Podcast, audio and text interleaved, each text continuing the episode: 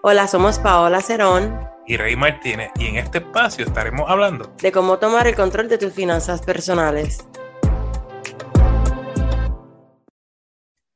Esto es Finanzas al Día. Yo soy Rey Martínez, coach financiero, y me acompaña Paola Cerón, mejor conocida como Wise Money Girl.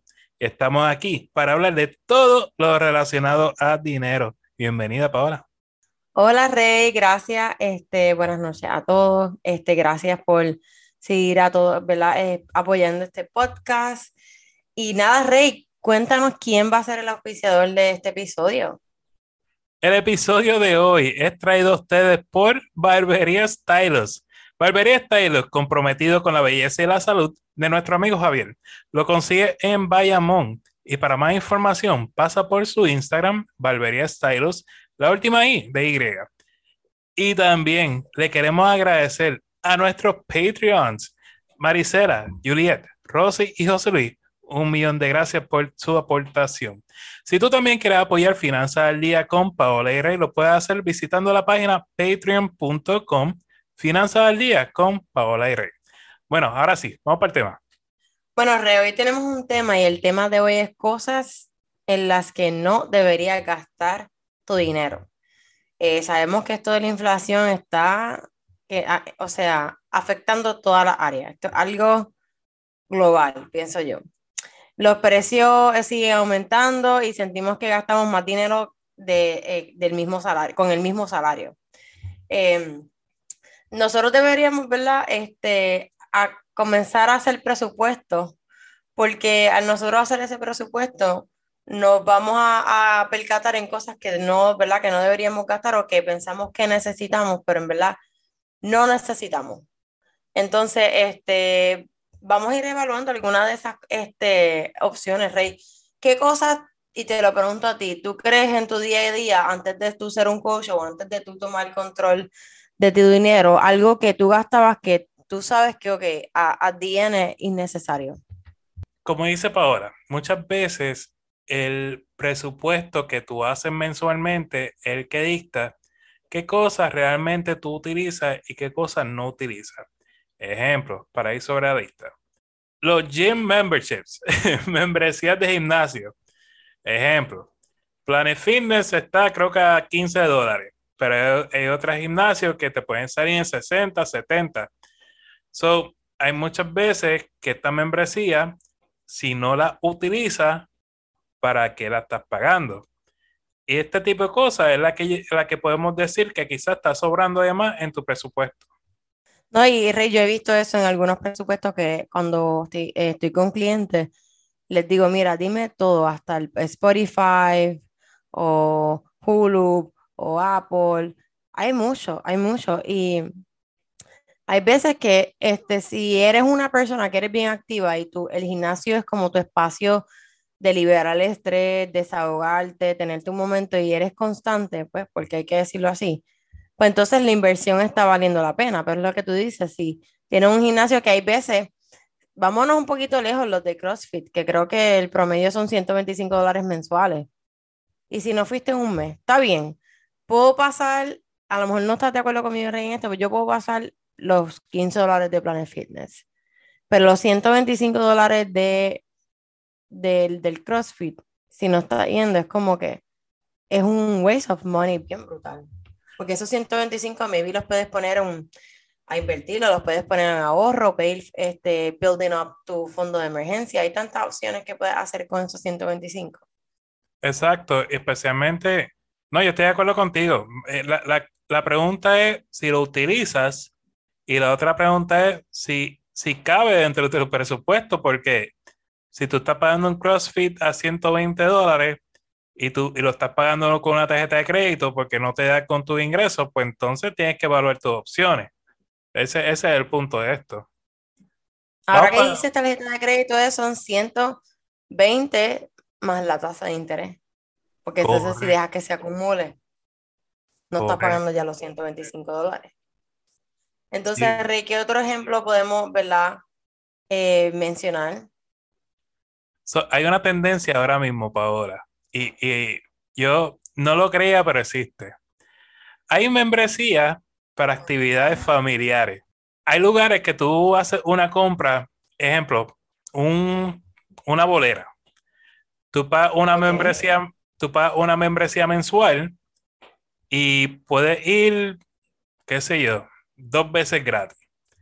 Pero entonces la muchas veces, y la pregunta es cuántas veces realmente tú utilizas la bolera. Te metiste en una membresía que quizás no utiliza. Así que este tipo de membresía para actividades familiares, aunque en un principio suena algo nítido, pero podría ser que no lo utilice y está haciendo una carga sobre tu presupuesto. Ok, eso acá en Estados Unidos, o sea, aquí en Florida donde yo estoy, es como si yo comprara el annual pass de Busch Garden en Tampa y no voy. ¿Qué me pasó? Porque yo lo compré una vez porque iba con, con amistades y pues salían unos tickets gratis y se dividieron el precio, whatever. Pero yo que no me monto en nada, yo, ¿para qué? O sea, fueron, fue dinero perdido, de verdad. Y entonces después para cancelarlo durante la pandemia fue horrible, porque no te lo querían cancelar, pero eso es como decir la gente que está en Orlando, que tiene el, el pass, del annual pass de Disney, eso no es barato, iban que una o dos veces al año y pagaste cuánto? Casi 200 dólares, 300 dólares por, por cabeza. Entonces, eh, yo sé que la otra Paola a ti te quizás te duela. ah, cuéntame cuál es la próxima. Para aquellas amantes que esperan los especiales para comprar maquillaje y ropa, entonces cuando ya tienen un montón de maquillaje y ropa en la casa y se ven forzadas porque dieron un especial tan y tan bueno que no pudieron decir que no. Y hay veces que está bien una vez, pero si lo haces consecutivamente y cada especial que surge le estás tirando, ahí es que viene el problema para tu presupuesto. Te dejo, la, te dejo el campo libre. bueno, si está hablando de los semianos de Ulta, Sara, eh, qué sé yo, eh, tiendas así, o cuando uno va aquí a los outlets, eh, por ejemplo, en Orlando o Miami, obviamente uno se le vuela la cabeza. Yo sí pienso que es importante, ¿verdad? Nosotros comprar nuestras cosas porque Rey, nosotros trabajamos y obviamente pues tenemos, queremos tener nuestro maquillaje y nuestra, y nuestra ropa, maybe para ustedes los caballeros siempre es la barbería. It's something that you need. Ahora bien, yo sí estoy de acuerdo cuando la persona hizo un presupuesto, siempre y cuando este, si, este, no trepar esa tarjeta de crédito aún no teniendo ese dinero y aún no teniendo un plan para pagar lo que sé yo en la próxima quincena, por decirlo así. Pero si uno compra teniendo un control, no pienso que está mal. Si yo reconozco, aunque yo soy un coach en finanzas personales, a mí me pasa, mi debilidad es la ropa. Y obviamente yo no es que compro ropa ahí súper cara, pero a mí sí hay veces que se me que he tenido que parar esos viernes de ir a comprar cuando ya tengo un closet. Y sí, se me ha hecho difícil. Y también recuerda que nosotros las mujeres en esta sociedad, más, y más la latina, pienso yo, repetir una foto, a mí, repetir una, una ropa para la foto de Instagram, eso importa y hay personas que no este, repiten, ¿me entiendes? Y hay veces como que, ah, pero es que ya me lo vieron. Y a mí antes se me hacía difícil repetir ropa y todavía se me hace difícil. Pero pues si está dentro del presupuesto, Rey, no hay ningún problema. Y si obviamente ahorraste, pagaste tus deudas, tuviste, ¿me entiendes? Todo no es que se, va a, se haga todo el tiempo como tú dices, pero once in a while yo no pienso que está mal. No, estoy de acuerdo contigo, no estamos haciendo, es para personas que ya han creado una especie de... El hábito de gastar. Okay. el hábito. Ok, otra más. Y esta me parece curiosa aquellos que van al supermercado y prefieren comprar la fruta y los vegetales cortados, tú sabes que sale 40% más costoso comprar un vegetal cortado. ¿Sabes eso, Paola? Demasiado. Sí, pues si aquí tú vas a Publix y te quieren vender, te lo juro, unas fresas cortadas en 15 dólares. ¿Qué es eso? Yo las compro y es como, eh, eh, yo he empezado a comprar también las piñas. A mí me encanta la piña y la corto yo y no me toma ni un segundo. Sale más barato comprar la maquinita en Amazon y te economizas un montón y te, lo, te la pican en la casa. Entonces, otro punto, las medicinas. Señores, si pueden, si pueden, obviamente eso, se hable con el médico. Si pueden buscar una una eh, pastilla o medicina genérica. Ahí solamente te puedes ahorrar entre un 20 a un 80%. Y son, son cositas, detalles así que te pueden ayudar a tu presupuesto. Este, depende de lo que diga el médico. Pero sí, yo compro en genérica, hay veces que voy al dólar y las compro. Otra cosa, los productos de marca en el supermercado. Si estás comprando lo mismo, el mismo producto, ¿verdad? Yo, entiendo, excepto que tengan una condición de salud, son otros 20 pesos. Pero ejemplo, unos huevos que digan grado A y otros huevos que digan grado A, doble A o triple A y que te salgan cuatro veces más caros que unos dichosos huevos normales y que estés dispuesto a pagar, no sé, cuatro dólares más, pues son cosas que, que van en contra de tu presupuesto. Pero Rey, hay veces que, bueno, en este punto es un poquito delicado porque recuerda que hay huevos que a lo mejor no tienen unos ingredientes que las personas, tú sabes que hay personas que les gusta comer más clean. Si entendemos que te está ahorrando el presupuesto, estoy contigo. Pero pues hay personas que maybe pues es parte de su estilo de vida y ya lo tienen ya en su presupuesto. Todo depende si está, si tu presupuesto lo aguanta. Es, lo que queremos, es lo que queremos traer. Y por último, las cajas de suscripción. Yo sé de dos. Y, y, sé que los cafés, hay una caja de suscripción que te da una bolsa de café mensual. Sí. Entonces, hay otra caja de suscripción. Sí, literal, tú pagas una suscripción y te dan una, bolsa de café o una harina. Eh, mensualmente te lo llevas a casa de diferentes países. Eh, y, suena súper tentador para aquellos que somos amantes del café. Y otra caja es productos de belleza, que tú pagas una mensualidad y todos los meses te llegan unos, unos productos de belleza sorpresa. O sea, como Ipsy, ya, o como se llame. Sí, no, no me acuerdo el nombre. La cuestión es que no es, aquí la idea, señores, no es que no compres, es que compres de acuerdo a tu presupuesto.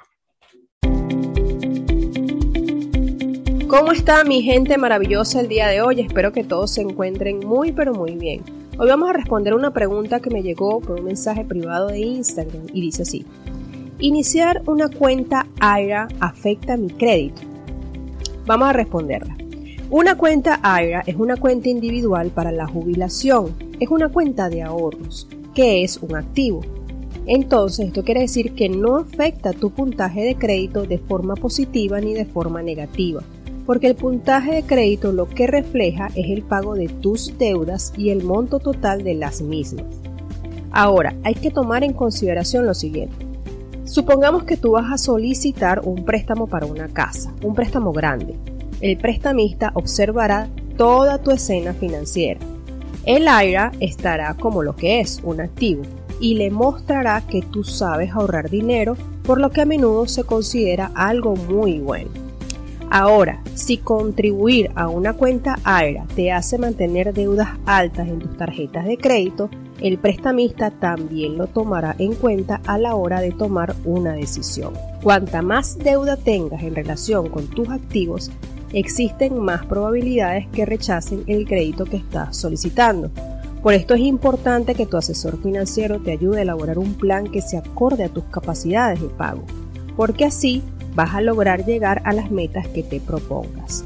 Soy Vanessa Vilés, represento a Credit Education FICO y estamos aquí para servirte. Cada podcast estaremos contestando al menos tres preguntas que nos llegan tanto por, eh, por el podcast o por las redes sociales. Y aclaramos que toda información es para uso educativo. Siempre consulte con un asesor financiero o con una entidad bancaria antes de tomar cualquier decisión financiera. Bueno, Rey, vamos a empezar con las preguntas y la primera es de Honey y dice así, mi hija tiene su auto a su nombre, pero yo soy codeudora del préstamo. Ella tiene buenos ingresos ¿será recomendable que refinancie y así yo salgo de esa deuda? Asumiendo que, cuando tu hija, cuando tú dices que tu hija tiene buenos ingresos, es que son unos, ¿verdad? ingresos eh, razonables, que ya ella tiene una puntuación de crédito que sea bastante atractiva para efecto de los bancos, eh, que ella tenga un, sepa administrarse, pues en ese caso, y que sea mayor de edad, obviamente, Pues en ese caso, pues sí, toda deuda eh, que ella pueda asumir y que ella esté pagando, pues sí, sería recomendable que ella refinancie y así tú te sales de la deuda. Igualmente, cualquier cosa que pase con ella, tú siempre estás disponible, ya que tú la ayudaste a coger esa deuda. En cuanto si ella perdiera el empleo o cualquier cosa, pues siéntete eh, de cierto modo responsable para ayudarle y darle la mano a lo que ella sale de esa deuda. So, so sí es recomendable siempre y cuando eh, el ingreso de verdad sea uno razonable eh, y que ella tenga una puntuación de crédito que sea atractiva para efectos de, de coger una tasa de interés menor a lo que tú tienes ahora. Eso sería lo que, lo que yo diría para ahora. Siguiendo, ¿verdad? Tu punto, eso es lo que yo iba a decir. Esa, sí, cuando ella vaya a refinanciar, le ofrecen una tasa mejor que la que tiene contigo, pues adelante. Ahora bien, yo ella verifico el crédito, verificar que ese crédito esté bien, que tenga la puntuación y obviamente que como siempre digo a mis clientes, cuando tú vas a un banco, tú puedes saber qué, qué buro ellos utilizan.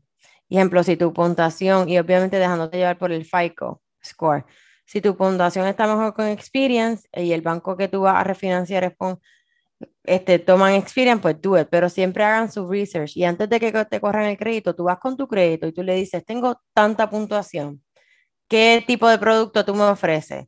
Este es mi ingreso, como dijo Rey, eh, estas son mis deudas, este, calculámelo ahí antes de que me... Eh, que te corran el crédito y que tú veas o sea, las, dos las dos opciones antes de que, ¿verdad? Antes de que valga la redundancia, antes de que te corran el crédito. Esa es mi recomendación. Pero si la tasa de interés es mejor, sí este, se recomienda refinanciar. Entonces, la segunda pregunta es Lina. Dice, ¿es cierto que es malo no tener deudas? ¿Que afecta el crédito haber saldado todas las tarjetas y no usarlas? Ok. Cuando dices es cierto que es malo no tener deudas, este, asumiendo que son deudas porque está lo que existen, existen las deudas malas y las deudas buenas. Hay algunas deudas, obviamente, que Reír, pues no sé si esté de acuerdo conmigo, que te ayudan, ¿verdad?, a mantener ese crédito, pues qué sé yo, pagando la casa, pagando las tarjetas al día, pero obviamente cuando tú usas esta tarjeta, que, que es la deuda más común, si tú tienes control y no dejas que los, eh, los intereses se acumulen con lo que tú estás usando, pues la deuda no, está, no es mala. Ahora, las deudas buenas son las que te ayudan ¿verdad? a incrementar ese capital. Ahora, la segunda pregunta que dice, ¿que afecta el crédito haber saldado todas las tarjetas y no usarlas? No es que te afecte el crédito, bueno, como tal, pero lo estás teniendo como en pausa, o ellos no están viendo que hay movimiento.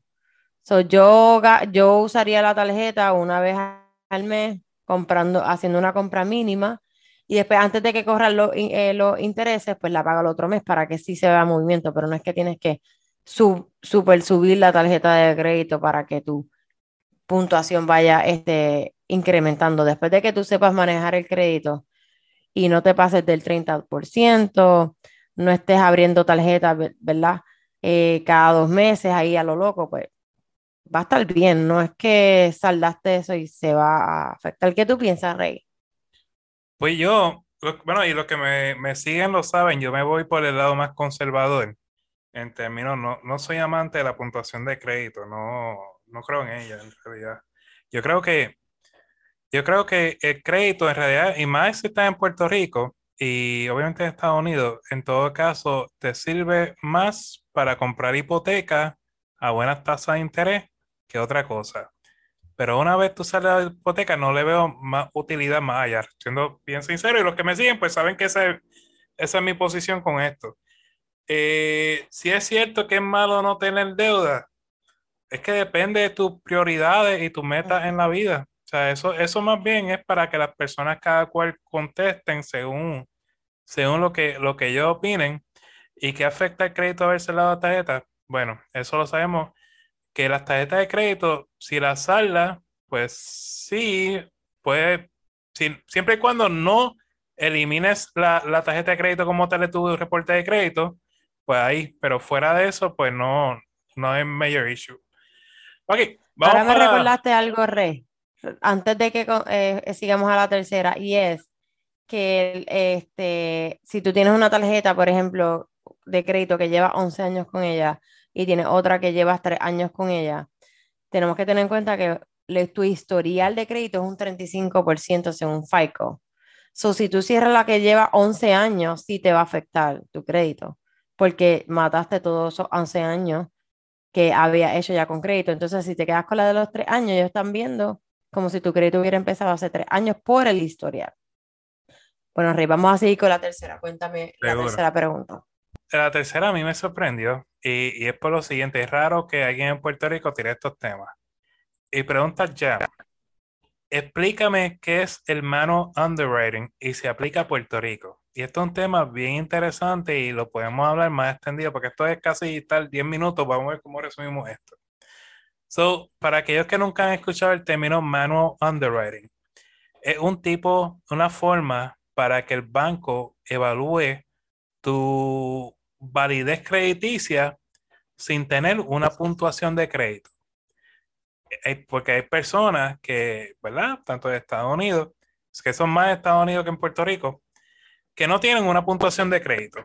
Eh, simplemente, ¿verdad? Viven esta filosofía sin crédito y a la hora de pedir hipoteca, eh, pues los bancos, al no tener una puntuación de crédito, y esto no lo hacen todos los bancos, son algunos bancos, y esta es la forma que se evaluaba eh, la hipoteca antes, hace muchos años, y es por este método, manual underwriting, que simplemente se sientan a ver eh, cuáles son tus gastos, tus ingresos, y tú tienes que demostrarlo.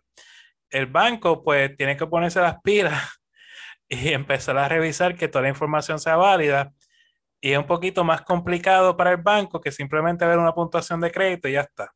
So, por eso muchos bancos no lo prefieren. Pero existen bancos, existe Churchill Mortgage en Estados Unidos que lo está ofreciendo, que este tipo de, de préstamo. ¿Se aplica a Puerto Rico? Pues mira, yo en lo que yo llevo hablando de finanzas en Puerto Rico, no he, me he encontrado ningún banco o eh, casa de hipoteca que la ofrezca. Lamentablemente, si la consiguiera igual, yo mismo soy primero en promocionarla. Eh, por eso es que, por eso es que yo digo, eh, esa es la única razón por la cual yo digo, la puntuación de crédito es buena en Puerto Rico y, según mi filosofía para efecto de comprar hipoteca. Pero fuera de eso, pues, entonces ya opcional a la filosofía de la persona.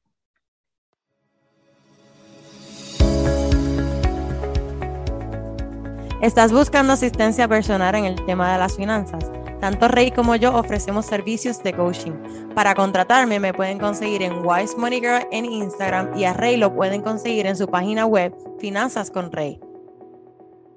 Comienza donde estás. Usa lo que tienes. Haz lo que puedes. Arthur Ashe. Señores, queremos agradecerte por el tiempo que nos has regalado porque sin ti, Wise Money Girl o Finanzas Correy no existirían. Si te agrada este contenido, te invitamos a darnos cinco estrellas en el podcast y dejarnos un comentario para seguir creciendo en esta comunidad. A Paola la consigues bajo Wise Money Girl en Instagram y Facebook y Finanzas Correy en las diferentes plataformas sociales, también en la página finanzascorrey.com. Señores, recuerden, vivan como nadie para que luego puedan vivir como nadie y sobre todo sueñen en HD. You got this.